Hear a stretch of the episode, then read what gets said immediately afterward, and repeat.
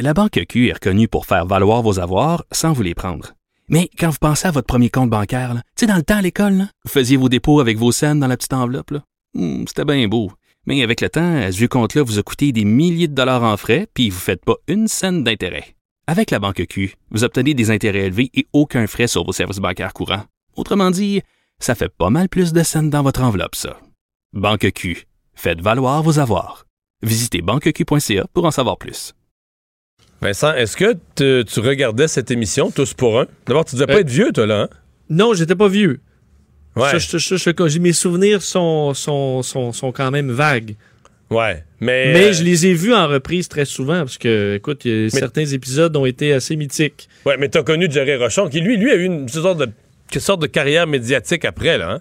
Absolument. Puis d'ailleurs, c'est resté parce que à, Québec, il y a eu longtemps euh, à la radio le Jerry Rochon du rock and roll, qui était un quiz euh, au niveau euh, de la musique, mais qui reprenait le style de Jerry Rochon. Alors, a montré que ça a quand même laissé, il a quand même laissé sa trace sur, des décennies. Et parmi les, ben, les grandes années de cette émission, de 1992 à 1994, tous ceux qui l'ont vu se souviendront de l'animateur Gilles Goujon. Bonjour, Monsieur Goujon. Bonjour, comment allez-vous? Très bien, c'est un, plaisir de, de vous parler, même si c'est un événement euh, triste, parce que ça- ça- Jerry Rochon aura été probablement la plus grande vedette, celui qui aura impressionné le plus de gens. Il est décédé à 69 ans hier, malheureusement, du cancer, mais vous gardez un souvenir précis de son passage à votre émission? Ah, tout à fait, parce que euh, la, les deux émissions qui ont eu le plus de succès, c'est celle sur le hockey avec euh, M. Rochon et sur Tintin avec la jeune fille de 12 ans euh, euh, qui s'appelait Chouinard. Un phénomène, je me souviens. Puis- et donc, c'était assez fascinant. M. Rochon a été...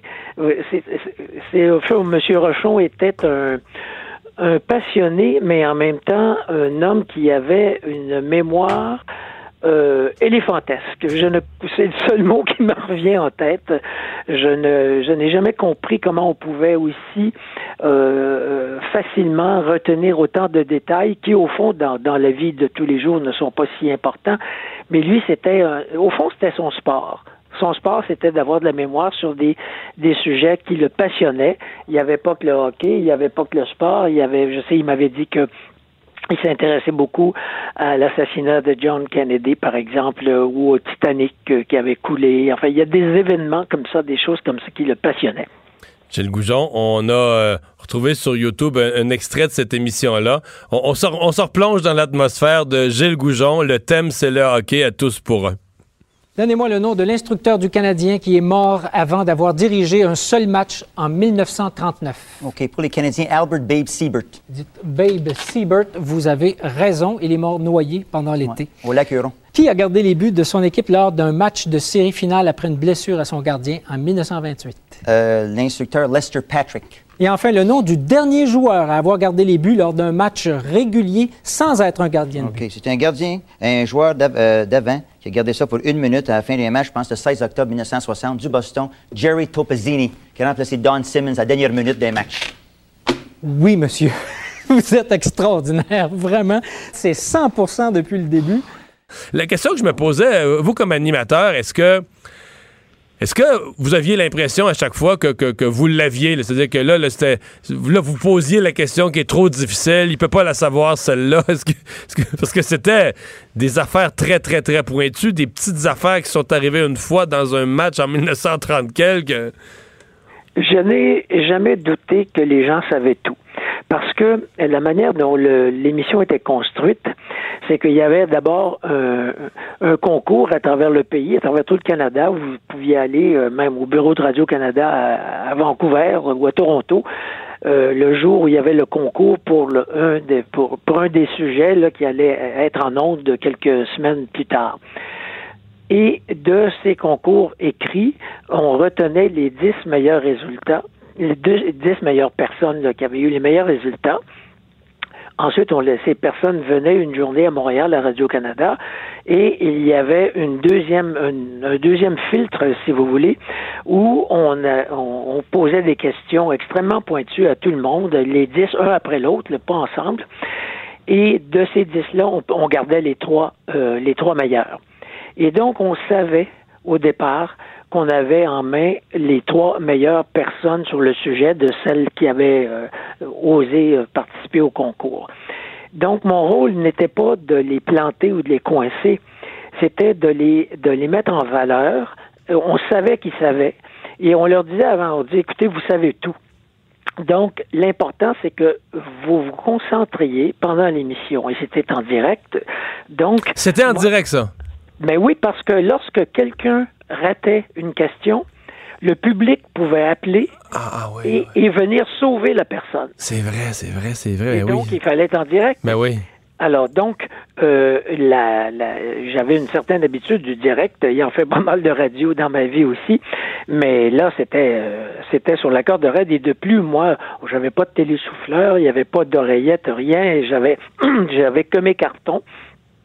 Et euh, mon rôle, à mon avis, c'était de les aider à se concentrer sur le sujet et de faire en sorte que tout ce qu'ils savaient sur le sujet ressorte.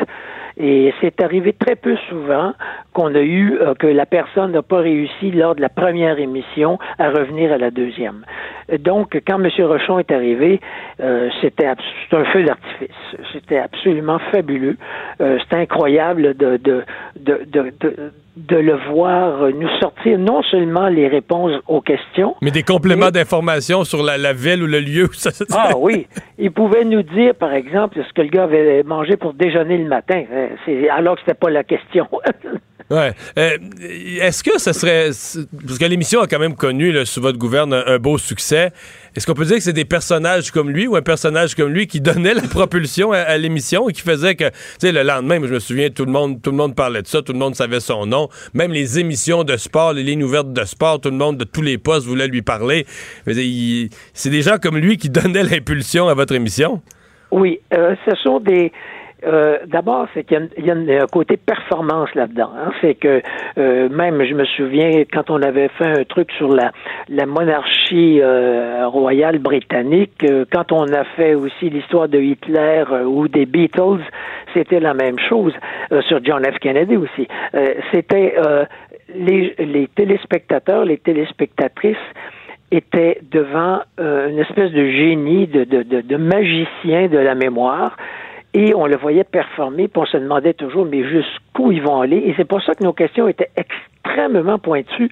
C'est parce qu'on savait que ces gens-là en savaient beaucoup. Euh, je vais vous donner un exemple.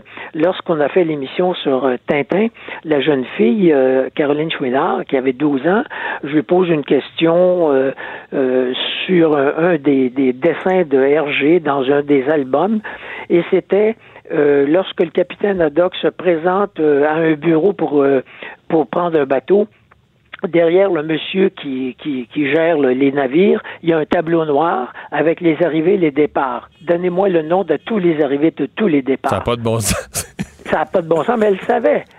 C'était. Oh, ce que je vous dis, c'est que c'est c'est génial et inutile en même temps, mais c'est des gens qui ont une, une facilité. Monsieur Rochon m'avait expliqué, par exemple, à un moment donné, je lui, ai dit, je lui avais dit, écoutez, euh, que, comment vous vous entraînez? Parce que vous avez un côté sportif. Alors, il m'a dit que dans son sous-sol, il euh, lisait tout, il y avait des livres de statistiques et tout, il y avait une mémoire visuelle et il se frottait les tempes avec des huiles essentielles, puis il fallait pas le déranger. Et ça, c'était sa, sa, façon de se préparer. ouais. L'avez-vous rencontré après, après l'émission dans le, la, la, suite de sa vie? Non. Vous l'avez jamais euh, croisé? La suite, ben, euh, comme euh, chaque émission me demandait énormément de travail, de, de, lecture. Il fallait que je lise environ 2000 à 3000 pages sur chaque sujet. J'avais pas beaucoup le temps. Mais euh, je me souviens d'une chose cependant, c'est que lorsque M. Euh, Rochon a gagné la première semaine, il avait épaté tout le monde.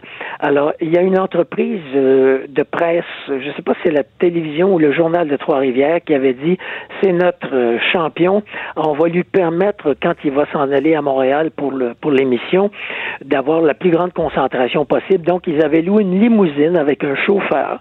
Et M. Rochon euh, venait à l'émission dans une voiture avec un chauffeur de manière à ce qu'en s'en venant, il n'y ait pas besoin de conduire, puis il pouvait pas se distraire, puis il pouvait lire ses, trucs. Alors c'était un personnage absolument extraordinaire et de plus il fallait pas, lorsque l'émission était, euh, ça durait trois semaines, chaque sujet, il fallait surtout pas avoir des liens avec ces gens-là, que ce soit personne de l'équipe, rien de ça, parce que nous, on préparait, on préparait l'émission et il fallait pas qu'il y ait de doute sur euh, l'étanchéité de nos questions. Euh, Donc, et par la suite, ben, on leur envoyait un mot. souvent, c'est eux qui nous écrivaient pour nous remercier, mais M. Rochon est devenu une vedette à ce moment-là après ça. Ouais. Et pour cause. Gilles Goujon, c'est très gentil d'avoir pris le temps de nous parler. Merci beaucoup. Ben, avec plaisir. Au revoir. On s'arrête pour la pause. Normand Lester au retour. Le retour de Mario Dumont.